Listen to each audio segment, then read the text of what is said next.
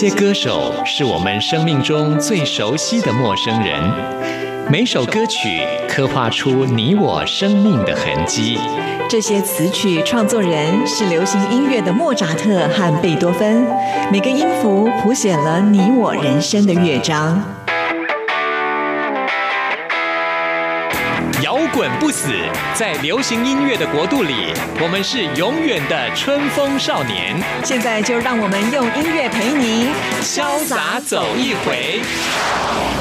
音乐 MIT，万象音乐始于这里。亲爱的听众朋友，大家好，欢迎收听今天的音乐 MIT Music in Taiwan，我是谭志毅。今天是大年初四，是我们音乐 MIT 的一个特别节目，要带给听众朋友呢不一样的感受。今天呢，我们节目里面邀请到的可是古典音乐家。那古典音乐家他们平常会听流行音乐吗？等一下听众朋友就会知道喽。首先要来介绍的是施雅茹老师，老师您好，各位听众朋友大家好，志毅好，祝福大家新年快乐。了，祝福满满啊！祝您今年心想事成。是的，施雅茹老师呢，他是一位长笛演奏家哦，也曾经呢在国际比赛当中拿到非常好的成绩。那等一下我们也要来请这个施雅茹老师跟我们听众朋友推荐在过年期间适合听了流行音乐啊。接下来呢要跟听众朋友介绍的也是长笛演奏家，那么他跟施雅茹老师呢算是师徒的关系。不过呢，他可以说是很年轻，而且呢非常优异的一位长笛演奏家，徐之。齐，志琪你好，主持人好，各位听众朋友大家好，祝大家在新的一年诸事圆融，珠玉满堂，猪年旺旺来。是的，好，那接下来我们要为大家介绍的是钢琴演奏家喽，段新宇，新宇你好，大家好，我是段新宇，那祝大家在新的一年都能心想事成，事事顺利，诸事吉祥。是的，今天呢。会特别请三位来，主要的原因就是因为他们有一个共同的特质，他们都是在欧洲留学的啊。那其实我们也知道，呃，一个留学生在过年期间要离乡背景的努力打拼是很不容易的一件事情。所以呢，等一下我们也会在今天的节目当中要呃邀请他们三位跟大家来分享他们在国外过新年是一个什么样的感觉，让我们大家也能够了解一下啊。当然，我们首先呢还是要跟呃大家来谈的就是很好奇，古典音乐家听不听流行音乐是。亚茹老师，你先来吧。我其实啊，凭良心讲，我真的很少听，但是会吸引我的。耳朵一定是有相当高水准的一个演唱，那像我就很喜欢林俊杰啊，对他真的，我想应该没有人不喜欢吧？对，因为他有一个绰号叫做“行走的 CD” 啊，真的，对，就是因为他每一次的现场演出都能够非常的完美哈，我觉得这是不容易的一件事情，因为我们知道进录音室录一张专辑，它是经过呃这个修饰的嘛哈，就是你唱错了，我们还可以重来一次，现场真的是无敌耶，他的现场真的是每一次几乎是。近乎完美啊，连周杰伦都这么说他，所以我就觉得，呃，他真的是近年来我觉得真的非常优秀的一位流行歌手。所以老师你也喜欢他，我很喜欢他。第一次让我觉得觉得很受到震撼的是他在歌唱比赛的时候，他唱那个《凤凰于飞》这一首歌，然后我就觉得哇，为什么可以男生？的声音变成假声女声，而且是假声，完全没有任何的音准瑕疵。然后音色呢，在假声的使用上呢，又比呃我听过的歌手，让人家就是完全没有办法离开他所唱的每一个字句。嗯，对。那因为凤凰于飞那一首歌词的词境呃意境又蛮好的，那我很喜欢的原因是因为他从男生转女生，女生又转男生，这样转来转去，他完全都没有。没有任何的瑕疵，也没有任何的破绽。然后，包括我最喜欢就是说他的高亢性。为什么一个人的歌声呢，可以到高亢，然后转假声的时候，又可以这么的唯美，然后这么的接近女音、女生的声音的这样子的一个呈现？对，这个对音乐家来讲是很挑剔的。我觉得我应该唱不好，但是我应该可以做一个很严格的评审。他来讲的话，我会可以评两百分。一百分，一百分，你确定这个没有是因为你是他粉丝的原因，也特别加分？嗯，我觉得那个魅力是太吸引人了，真的。刚才我们听到的是一个非常专业的一种评审的方式啊，的确，我觉得一个人要去从他的真音转到假音的这个转换的过程当中，本来就不是一件那么容易的事情了。刚才提到假音，其实有些人假音你会觉得就是不舒服，有点勉强。对不对？很多人其实会这样，但是前有海豚音什么的，对，但是你一定要让我们听得舒服，也许能够唱到那个音的准确度，但是如果不好听，其实是没有意义的。对他假音还有情感呢，我就觉得哇，这好离谱！你假音不就是在那里不是用正常的喉咙的声带去发出那个，应该身体的共鸣也不太一样。所以我会去研究他怎么去真音转假音，这个真音转假音他没有错乱，是他思维没有错乱，因为有时候你唱假音唱一唱。你如果技巧不够好的话，你一定会转到真音。对，而且这种感觉就是说，他必须已经练到炉火纯青，真的，对不对？真的觉得他应该花很多的时间练习吧。哦，他让自己达到这个完美的境界，应该是呃，不知道在家里闷几天。而且我们刚才讲到，它是一个现场的演唱，那是更难得的一件事情。找不到破绽。对对，我在猜测林俊杰他的呃自我的准备应该是超过他原本的期许，他应该去准备这样的现场。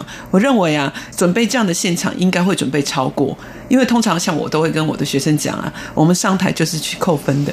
不是去加分的，我们去扣分的，因为我们一定有紧张嘛，所以我们把这个扣分的都预算进去。那我应该要准备多少？好，那我要准备，我想要得到九十分，那我可能要准备一百一十、一百二十分，然后来扣分。那我还有九十分可以呈现给听众，那听众还是可以跟着我们一起疯狂，跟着我们的情绪一起波动。可是我相信林俊杰他应该准备超过两百分，因为我还 我还评他两百分，他应该准备四五百分。哇，真的被这个古典音乐家这样形容，我相信林俊杰自己听到应该都非常非常的感动、他啊，很优秀，真的很优秀，而且他钢琴也弹得非常的好，对不对，对？这是我们为什么觉得会吸引到我们，就是因为如果你没有古典的底子，你在唱这些音准的时候，你其实是没有音程概念的。然后你在相对音程的的选择应该是薄弱的，因为你没有这些基础，所以有这些基础的歌者，我觉得一定会胜出。哦，哎，这是以前从来我们在流行音乐节目当中访问的来宾都没有提到过的，耶。就是如果你没有那种音程的概念的时候，其实你是没有办法能够把一个好的音乐的特色给呈现出来。这也就是为什么有很多的流行歌手当中有很受欢迎的，他们都是有古典音乐基础，包括像是周杰伦、啊、对王力宏，他们都是。对对就是会拉小提琴，会弹钢琴，嗯因为你对那个音跟音之间的那个敏感度是胜于人的。像他就是比我们，就是说对于声带上面、口腔里面的共鸣或身体所产生的共鸣，应该是从什么位置到什么位置，他比我们清楚。对，然后再加上又有古典音乐的底子，所以他是我们可以非常赞赏的一个歌者。哇！不过因为这个是好像呃他演唱会的版本嘛，对，就不适合在我们节目当中来播出。那老师，你今天要不要推荐其他的林俊杰的歌曲？他每一首都很好听，真的不知道推荐哪一首，但是很适合，我觉得很适合大年初四来听的话，就是那些你很冒险的梦。哦，为什么会选这首曲子呢？嗯，因为我觉得我们新的一年都要对自己有一些梦想跟期许，这些梦想很多是要冒险的。嗯，你如果没有揭发你自己的勇气，把你内在的潜力爆发出来，你是实现不了梦想的。因为我是一个梦想的实践者，所以我想鼓励大家跟着我一起去找这些梦想，然后去突破它，去实践它。哇，太棒了！推荐给所有的听众朋友。那我们现在就来欣赏喽。当两颗心开始震动，当你瞳孔学会闪躲，当爱慢慢被遮住，只剩下距离像影子被拉脱。当爱的故事声听说，我找不到你单纯的面孔。当生命每分每秒都为你转动，心多执着就加倍心痛。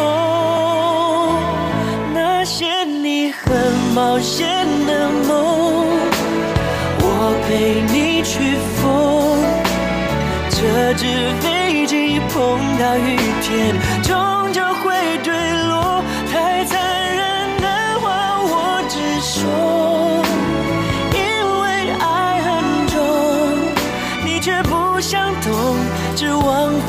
方向走。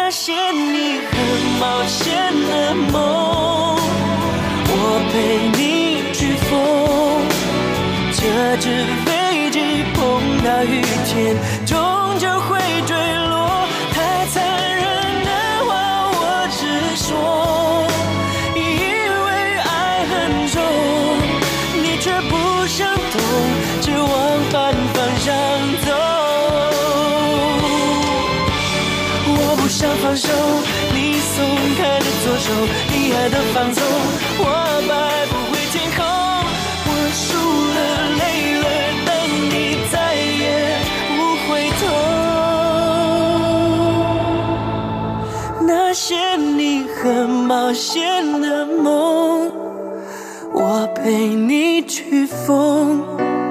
折纸飞机碰到雨天，终究会坠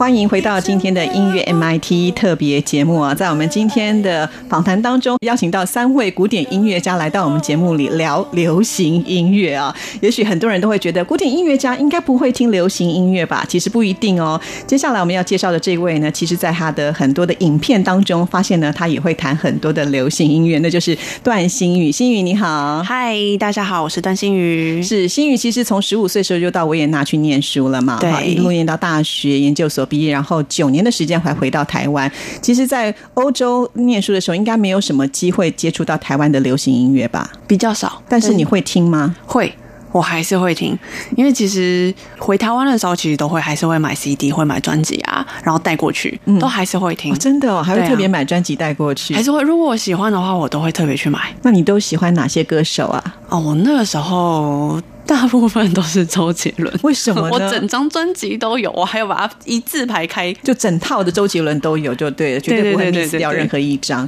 那是因为周杰伦也有古典音乐的底子的关系吗？其实我一开始认识他的时候，是从我钢琴老师那边认识的，因为以前周杰伦他也是在雅马哈那边。学过音乐，那跟我刚好是同一个老师哦这以其实我是从老师那边听说，师兄妹的感觉了？哎，对，可以这么说哎突然间骄傲起来。那因为周杰伦他非常非常的尊敬。这位老师，我记得以前那时候在过年或有节庆的时候，可能会有一些签名的海报或专辑，都会送给那个老师。哦真的然后我都会，老师，那你今年有多的专辑跟海报？我就会这样过去跟他说。哦对，但其实大部分的机会没有很多啦。我我记得我就拿到一张专辑。哇，师出同门呢！好，所以你从老师那边认识到周杰伦，然后拿到他的专辑，听了以后，你的感觉是什么呢？其实他的旋律嗯很吸引我，是就是很有一种疗愈的感觉。我觉得我听到他的音乐，我就觉得心情会很轻松放松，然后会稳定下来。其实我们知道周杰伦他在创作音乐的时候，总是很喜欢呃放一些，比如说五声音阶啦，就是有所谓的中国风的音乐。那你自己听了感觉是怎么样呢？我觉得超爱，真的哦，是对我超爱那种很特别、很新奇的那种感觉，我很爱这种调调。那像他的音乐里面也会放很多的 rap 的部分呢。对这部分吗？我、嗯、也是蛮喜欢，但我比较喜欢抒情是类的。对你为什么刚刚会有挣扎呢？是你自己个人对于像这样子音乐的喜好度吗？我我我想到，我如果自己唱 rap，我觉得我最不会唱 rap，哦，就是这种我觉得比较复杂。对其实我觉得那是一个高难度哎、它是对，因为它其实没有太多的旋律，然后能够凸显它的一个节奏，或者是它歌词的意义，那其实是 rap 的一个重点。如果不能够掌握得到的话，其实它是扣分的。它听起来简单，但其实实际上真的很难欸、不要以为他那只是随便说说。对啊，对啊，我都会听到哦，他就是这样随便说说什么什么，但其实他要在同一个音调里面，然后要这么清楚的咬字，把每一个音都唱出来或者是说出来，其实那个不容易耶。对啊，你看今天经由我们的古典音乐家呢来挂保证，说像这样的音乐是这么的不容易啊，不是说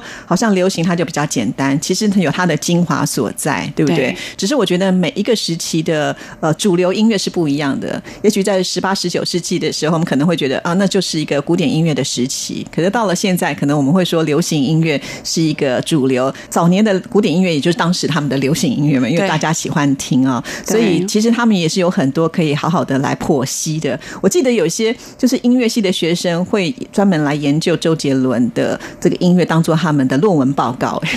呃，真的吗？真的，真的在台湾有这样的学生，就是因为觉得他太有研究的必要性了，搞不好也可以当做一个教材，对，太可惜，我的硕士论文不能写流行音乐。不然你也会想要研究它，就对了。啊。没错啊，不过我那时候也是学了一位台湾作曲家，不过也是古典方面的。哦，对是是是，真的觉得很有意思啊。那周杰伦作品这么多，你今天想要推荐哪一首呢？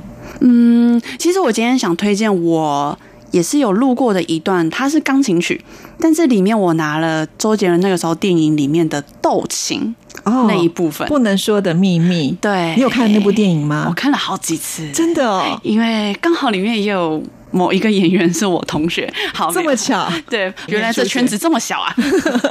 但是那部电影真的很好看，是我看了好多次，尤其是中间他们那个在斗琴的那个时候，是，其实我们那时候在看那部电影的时候，我也觉得说，哇，他们的琴怎么这么的厉害，对？虽然他是拍电影，也许可以经过剪接或者是什么，但是我觉得他能够把这样子一个点子然后放进去，而且勇敢的坐在钢琴面前要去录制那一段，我觉得那个不是假的，对就是一个真实的录。而且他居然把非常非常有名的大师肖邦的黑键曲居然拿来改编，我想说，嗯，很大胆。真的，所以其实周杰伦他的情谊是非常的精进的，对不对？是，虽然他没有继续什么出国深造啦，或者是念多么了不起的很学位但是我觉得不需要那些来肯定他的，因为他的作品就已经完全的让大家见识到他的魅力。没错，嗯，所以他中间那电影里面有一部画面，就是他们在斗琴的时候，就是有一个画面，他周杰伦自己把双钢琴的部分，然后变成他一只手。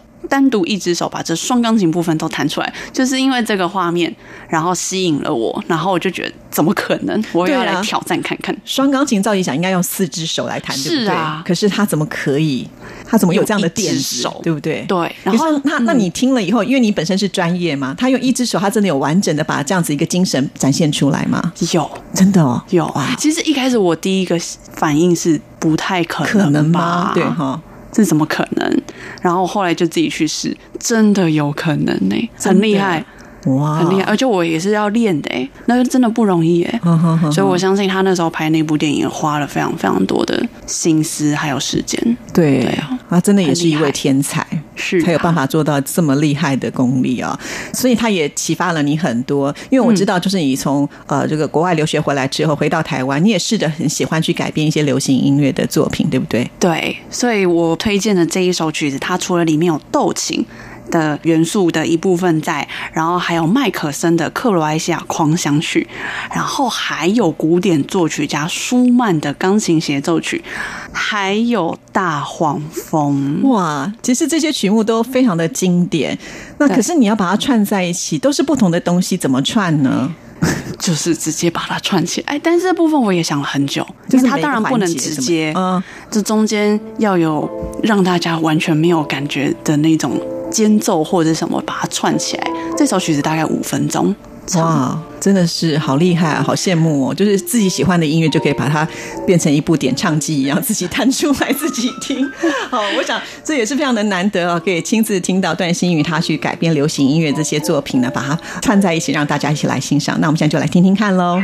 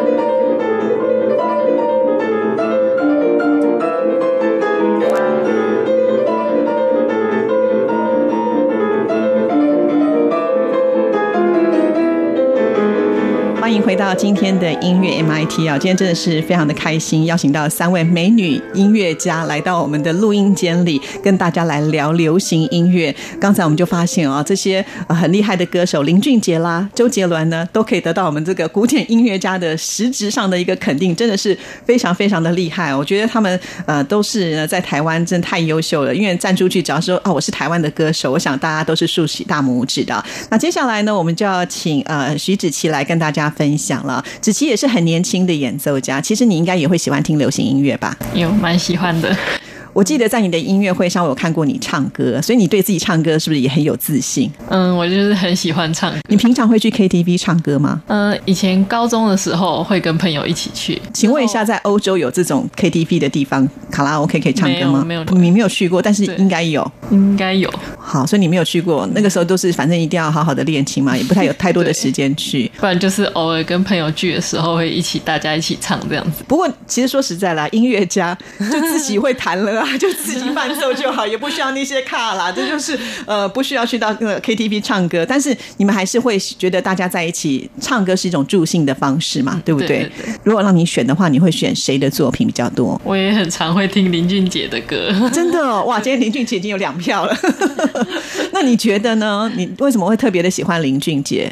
他的很多曲子里面的歌词啊，还有旋律，就是很激励人心的感觉。嗯，对，所以古典音乐家也是需要被激励的，很需要吗？要被疗愈。对啊，对，因为其实呃，古典音乐家碰到的挫折应该也会不少，因为我们常知道很多人在学学音乐的过程当中，还是会碰到一些瓶颈，也会有撞墙期。对子琪你有吗？会也是会有的。真的哦、那会不会就是吹一吹不想吹，就不想看到长笛这样，会有这样的情况吗？嗯，是不会，但是可能就是要先把长笛放下，然后去逃离一下音乐的这个环境环境，然后去外面走一走啊，然后想想别的事，然后再回来，可能就会比较好一点。所以这就是你一种就是疗愈自己的方式，就暂时把它放下，对然后可能回来以后就不舒服的情况就会少比较多了，对所以这是你的方式。那你会不会用唱歌的方式来疗愈自己吗？也是会，也是会哦。嗯，那你会唱什么歌是你的疗愈歌？我会唱阿令的《海洋之心》，哦，为什么？因为我看了他的这部电影，它是呃《海洋奇缘》的主题曲。嗯，这部电影讲述一位充满冒险精神的少女莫娜，她为了拯救她的族人，踏上了这个嗯冒险的旅程。旅程中，她与半兽人毛衣结伴而行，穿越海洋，努力完成前所未有的冒险探索过程中，一起找回遗失的自我，并得到成长。所以其实基本上这就是一个还蛮励志的电影了。对对对那配上这个歌曲之后，你觉得感觉就非常的好吗？是这样的原因对吗？对，那之前你有听过阿令唱其他的歌曲吗？有有，是失恋万岁，是失恋无罪。哦，失恋无罪，万岁！应该不会有人会觉得失恋是万岁的事情啊。OK，哈，所以一个古典音乐家，那你是不是可以来评断一下，就是阿令他的歌声最感动的是什么？他的嗓音非常浑厚，然后有磁性，可以很快就打入我们的心里的。这倒是真的，因为我觉得呃，很多人喜欢就是听歌手飙高音。好，那当然我讲飙高音就是一个技巧啊，其实很多厉害的人都可以做得到。那阿令当然是不在话下，但是我觉得阿令最棒的就是他在诠释不管各个音域的声音的部分的时候，其实我都觉得是很完美的。因为有些人是属于高音型的歌手，可能在高音的部分是很漂亮，可是我觉得阿令不管在他的中音或者是低音的部分，其实你都会觉得呃，就是那么的舒服，没有一点点觉得好像听了有点呃疙瘩在，完全没有。然后再加上我觉得他是一个很能够诠释情感的歌手，每次当你在听他唱歌的时候，你很容易就掉进他的故事里面去了。所以这也就是为什么最近他真的是很受欢迎的一位，就是电影的代言人的主题曲演唱者。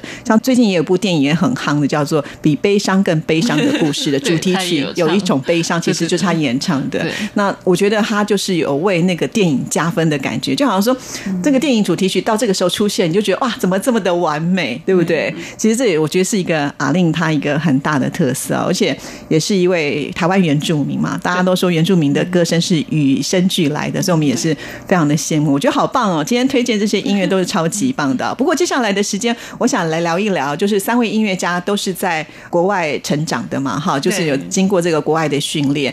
因为一去念书，一定不是说一年你就回来了嘛，对不对？通常都要经过比较长的时间，好像是我们刚才提到的，呃，新宇甚至长达九年的时间都是在奥地利，对不对？我我最久吗？应该是 应该你最近真的哦最久对对对。对啊，我九年在维也纳。所以你这中间有回台湾几次？哎，我通常一年都会回台湾两次，回两次，那算多的耶。其实算多嗯。过年的时候，其实我都会回来，暑假的时候也会回来，嗯农历新年的时候，你就会回到台湾大部分时间都在台湾。哦，真的、哦。对啊那你有在国外过 Christmas 或者是 Christmas 一定在国外，在国外？那你要不要跟大家来分享一下，就是到了这个维也纳、奥地利这种音乐之都，他们都是怎么样来庆祝他们的耶诞节啊？因为其实耶诞节就是他们的过年，对，非常非常重要的节庆。因为到那个时候都会有圣诞市集，其实我每年最期待的就是这个，还有溜冰那个冰刀，啊，真的吗？，对他们都会直接在公园或者是市政厅，就是市政府前面，就直接人造冰，然后大家就可以绕着那个公园里面的小道这样。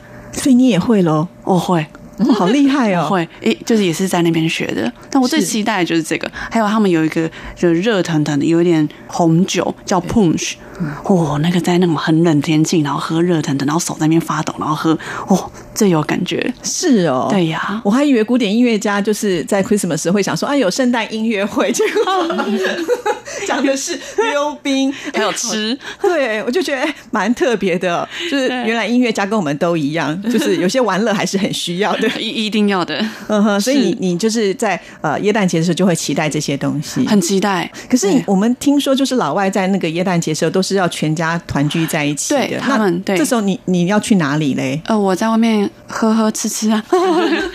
当那个那两天的时候，可能二十四啊或二十五号那两天，我可能就会跟朋友吧，嗯，就一样是留学生，哦我们大家约在一起，一样吃火锅喽，或者是有同学他会包水饺，然后就自己包水饺啊，自己做菜啊。所以还是属台式口味就 对了。是对对呃你们台式的方式来庆祝你们的耶诞节，然后就是不能回家的留学生，然后就在对这边一起自己庆祝。对啊，哦，那你有什么同学就是当地的会邀请你们一起去他们家里面过这种耶诞节吗？如果很非常非常好的话，有我我有同学有邀请，但是我这部分我我没，嗯，你们有参加？可能诶，是我人缘有问题，嗯 应该不是啊。哦 大部分我认识的他们都回乡下了，哦都不在市区。对，可能有点距离啦。如果近的话，也许有可能。对啊而且我也听说，就是老外其实还蛮重隐私的，就是是对不对？对所以他就觉得说，哎，我可能就是学校呃同学，就可能就是维持的就是同学的关系。对，他们会分，分同学就同学，对不对啊，哦，就比较不像台湾这么的好客。如果说我们除夕夜啊，然后有人落单，我们都很说啊，你赶快来我们家吃啊，反正这么多菜，对不对？哈，所以这是不一样的感觉。嗯，那雅茹老师你呢？我几乎过年都是在国外，真的因为我哈，会选择比较长的时间，像暑假再回来，那一年回来一次。呵呵，对，所以我对于这个呃圣诞节啦、农历新年啦，这个我都是因为我自己很会煮嘛，哦对哈，你都会出食谱的人了 我自己很会煮，也是在那边练起来的。哦。对我第一本食谱带出去的时候，让我变成现在的那个呃食主厨。第一本食谱让我教会我很多，它就是基本功。然后就从什么卤肉啊，大家都先先煎荷包蛋嘛，我都是先做第一道菜叫罗宋汤，哦，很很因为你是可以炖一大锅，对不对？然后你就可以分很多天吃吗？对，像这种卤肉啊，什么罗宋都是可以放比较久。那一定很多人想要赖在你的身边，因为这样就有好吃的东西。我开店呢、那时候我煮了一个一碗牛肉面，你知道大家都是很想念家乡的菜嘛？呃，圣诞节啊，或者是我们几个朋友这样聚在一起的话，一人出一道菜，我大概应该是出最多的，大概全部的主菜大家都要跟你当好朋友可以，对啊。对，所以就你知道自己做就对了。对我会材料方便吗？在欧洲？呃，我觉得啊，如果凭良心讲，猪肉啊这些啊，或者是牛肉可能好一点，猪肉、鸡肉其实都没有台湾的好哎、哦，真的啊，真的，台湾还是是品种，真的是很棒，而且有很多是自然无毒的，没有打针的，嗯或者是有机的，我们可以有这么多选择。那国外的话，像奥地利，它是没有靠海的一个国家，所以你海鲜的选择也很少，它都是进口或者是冷冻不。然就很贵，对不对？不然就是很贵，对。嗯如果你要生很新鲜的话，它都只有湖里面的鱼，嗯，会比较多。那其他的话，其实是没有什么像台湾什么生猛海鲜啊这么多可以吃。所以其实，在国外会很想念台湾的家乡味吧？会啊，而且像国外的话，一些什么呃比较内脏类的，他们都很便宜卖啊。那时候就是我们可以，我本来还要想说，的利用你的你的留学生活怎么听起来这么的富裕的感觉？然后吃牛肉，然后猪肉、海鲜什么的。哦，现在有了，现在终于听到，还 终于有内脏了。因为老外他们不吃嘛，所以卖的比较便宜吃啊，他们连鸡爪也不吃啊。那你鸡爪卤一卤就很好吃啊，或鸡翅啊什么的。对对，他们吃的呃选择真的是我觉得是不多啦。像台湾，比如说有黑猪肉可以选，那吃起来就比较甜嘛。嗯，那嗯其他的像呃。蔬菜类的话，国外的蔬菜类也比较偏一些根茎类的，因为他们冬天也很冷嘛。对叶菜类可能那个时候也没叶办法。叶菜类真的不多，比如说你像呃大白菜那些，其实都不是像台湾的口感这么细，哦嫩是哦甜，对，它就是很粗梗的那一种。所以台湾的农业也是很厉害，厉害，台湾的米更是无话可说。对你那边去买啊，它有圆米、长米，然后它的圆米又不是像我们台湾的这种米，它是呃保水分的，但是你煮起来，它其实还是会有点松松散散。我们是会，他们都觉得只能做炖饭了，不像我们蒸起来这么好吃。对我们，我们把那个用电子锅随便煮起来，那个饭啊，煮饭真的很有技巧。以后有机会我再来讲一下。真的很多人不知道怎么把那个电子锅的饭都可以煮的很好吃，很 Q 弹。是对哦，对，那他他们就是用锅子煮那个饭啊，那个饭弄起来就是松松散散的，根本就没有办法在一起，你吃起来就是不好吃。哦，对你即使选中原米还是不好吃。哇，这个看起来真的是有很多的时间都在研究料理。其实料理不难呐、嗯就是你爱吃，你大概就会自己去想办法把它弄。我觉得主要的原因就是想念自己的家乡，因为你不能回去过年嘛，对不对对？可是你总是希望说，我还是要有年味啊。对，我们都是用什么电话过年呢、就是他们那边在电话说啊，新年到了，然后我们就真的啊，新年快乐，恭喜发财，这样你不就很多年领不到红包？嗯、就是没有红包啊，真的 对啊，挂完电话就很落寞，就觉得啊，怎么我一个人自己在这边而且可是爸爸妈妈想说，你出去念书已经花我很多钱，那才是最大的红包。就是我，你们没有看到我都是几层楼房在我身上。哎，真的，然后出国念书真的要花很多钱哈。，对啊，所以你们要又要节省，然后其实你不回去也是一种省钱，因为飞机票也很贵 好省哦，省得我心都苦了。哦，所以还是有这一段比较艰辛的。尤其是人家不是说什么每逢佳节倍思亲，所以其实也是会到过年过节我的时候。不用哎、我只要周末就被撕起。那 你怎么克服嘞？周末的时候就是一定要去找朋友，要不然就出去玩，要不然就出去走。周末音乐家不练琴的吗？啊，不要再练了，每 天都在练。哎，所以听众朋友你就知道了，其实音乐家也会像我们一样会偷懒的。当然啊，周末一定要出去走，那么多好玩的地方。啊，对了，对我很而且你看，你如果这段时间在国外，你要去哪里都要赶快去啊，不然等到回到台湾以后更浪费钱真的真的而且有欧洲礼拜天不能练琴，哦，真的吗？有哎对是规定的。而且十点以后，我们这一定要让台湾所有的家长听到这一件事情。那这样子还挺幸福，这是政府规定的吗？对对，有些房间呢、你在签那个呃 m i t f e t r a k 就是你要签那个合约的时候，契约书的时候，上面要有证明说你真的可以在这个房间练琴。哦如果没有写的话，所有的邻居都可以跟你去跟警察去申诉就。可以你可能会被告就就，我就被敲墙壁啊！我练的时候他就敲墙壁啊，哦就是因为他喝醉酒了。我隔壁邻居是一个南斯拉夫人，然后他就敲我的墙壁，因为我在练长笛。然后他有一个小宝宝，很小，才刚出生没有几个月，他就敲我，敲的很大力。然后我就去的时候，我就说：“请问有什么事吗？”然后我后来我就拿那个呃合约书给他看，说我是可以，因为他说他知道叫警察来。我说：“那你先看我的合约书，你再决定要不要叫警察。”我上面合约书是明文写着，我可以在我的房间里面、房子里面练琴。哦，然后他他的太太才出来说：“对不起，因为我小孩啊刚出生都是哭闹很严重，那我先生工作不是很顺利，然后、心、情不好。对，然后后来我就是我有写在我自己的书里面，就是说，嗯、我后来就有去送一盆花，因为他们小孩子就越来越乖了，你知道吗？因为我我还以为你每天都要先吹宝宝睡。我就是吹一些比较柔和的音乐，哦真的。然后我就是过两点以后不吹，因为他们小孩子要睡觉。然后我就其他要练比较呃技巧性的东西，我就到学校去练这样子。哦后来就好了。所以其实因为欧洲人学音乐太多了，所以导致说政府必须要管制一下，就是假日的时候不可以吵到别人，哦，是这个原因。。对，真的。哦，那所以学生就挺幸福的啦，就有一个正当的理由说 假日我不用练琴。原来是这样，哦，好有意思。要不是今天访问，完全都不知道有这种秘辛。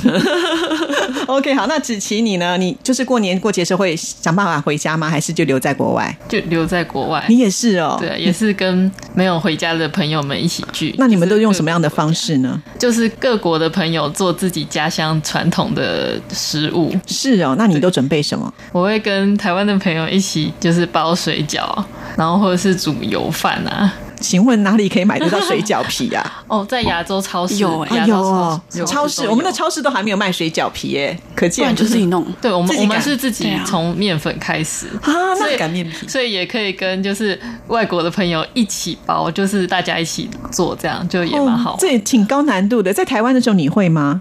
完全不会去做，因为在台湾太方便了，怎么可能自己、，怎么可能自己？做，对不对？所以我觉得出国是一个独立的训练的开始，对不对？对就本来你觉得我自己也不会做这些事情，突然之间发现好像自己也很厉害，什么都会了，反正饿不死就对了。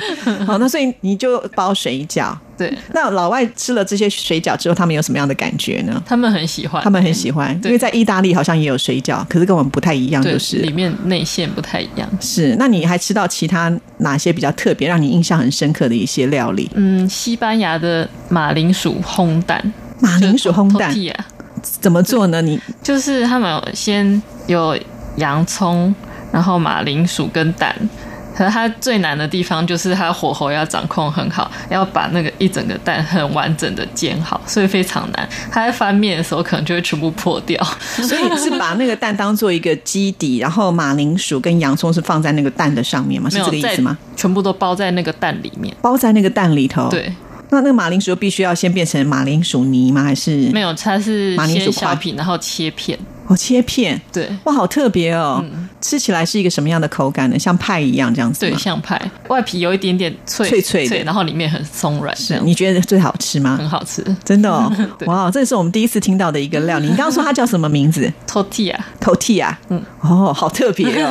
所以这是因为就是在过年期间的时候，就是有不同的国家的同学他们会做的料理，让你留下很深刻的印象。对对对。OK，那你们通常在那一天都是除了吃东西以外，大家都会聊什么话题？题啊，我也很好奇。对啊，今年好冷哦，哇，今年要下雪了，什么时候下雪？可是不是每年应该都会下雪吗？可是因为每年的那个下雪时间会越来越晚，哦，对所以不一定不一定，而且市区其实不一定每次都会下雪，是。对啊有一，年还在四月的时候复活节下雪，超。就是很稀奇，哦，真的，所以就是变成冬天越来越晚就对了。，对，不然就就完全不下。嗯所以如果不下雪，对欧洲的那种圣诞节是不是会少了一些气氛？会。啊，就不摆了。可是上学不是也很麻烦吗？就是路上走路也要很小心、啊。我觉得人就是很麻烦。你知道那路上走路有学问哎、商店呐、如果说下雪的时候啊，如果说那个没有把那个石头铺上去的时候，在你的门口跌倒，那个商家要负责。对，啊，是没错，哦真的嗯，那所以那个商家就要把他们前面那一块给清好，对不对？一定要清好，就是要让它融雪铺。上那些小小铺上小石头才不哦放增加摩擦如果行人走在你的店门口，虽然那个路不是属于你的，属于公家的，但是是在你的门口跌倒，他你要负责。哦，那该不会有什么坏人故意去那边跌倒？想诈领保险。其实我刚刚也在想这件事、欸，虽然我没做过，不过那个雪地跌倒是很危险的一件事情。我曾经有看过，就是人家跌倒什么摔断手的，什么都有。呃，公车啊，赶公车啊，很容易啊，呵，公车一来，啪，跌倒。是哦，哇，那真的要非常非常的小心，对不对？其实碰到下雪，你会觉得有时候很美，可是呢，它也是会影响到生活的啦。对啊不对，只那个就是一个气氛。对可是冬天这么冷的时候，对于音乐家来讲，会不会影响你们的练琴呢？就好像说我们早上起来很冷就不想起床，对不对？那吹乐器或者是弹奏乐器，你的手也会冷啊，就可能手指冻僵，你又动不了，怎么练琴呢？会场地很冰哎、对呀、对啊，那那你们都琴键好冰哎、真的。那你们怎么克服嘞？你知道最冷的时候，好像鼻子都要动，对，觉得摸的不是自己的。那广汉就躲到那种暖气房里面对啊，学校里面其实你只要进入电车就热死了。哦。我会把手放在暖气上面，嗯，对，我我也是会把手，不然就是会去冲热水。我也是，对，哦，对，哇，也是挺辛苦不。然我会露那个戴那种露指头的 那个手套练琴。我 我会，对，我就大家都会想尽各式各样的方式，就是要让自己这个心暖起来对，一定要暖起来，不然的话其实也是会练受伤的，对不对？我们知道音乐家也是，如果说姿势不对啦，技巧不对，其实也都会受伤的。哇，今天真的是很有意思啊！就邀请了三位古典音乐家来到我们节目里，然后我们聊到了流行音乐，聊到他们在国外过年的一些情形啊。我想很多听众朋友也许第一次才会知道，非常的有意思啊！也谢谢三位来到我们节目当中，也祝福你，也期待呢在未来也可以带更多更棒的音乐给我们。谢谢，谢谢谢谢。那我们最后呢，就来听这首《海洋之心》，拜拜，拜拜。拜拜。我心中有一个无尽的海洋，没有尽头的地方，那里永远有阳光。不要完成别人给的梦想，我有自己专属脸庞，错误中学会成长。个转弯，每一个路段，每一次希望，每一次失望，不管多困难，有什么地方是我不能闯？我听见地平线那一边呼唤我，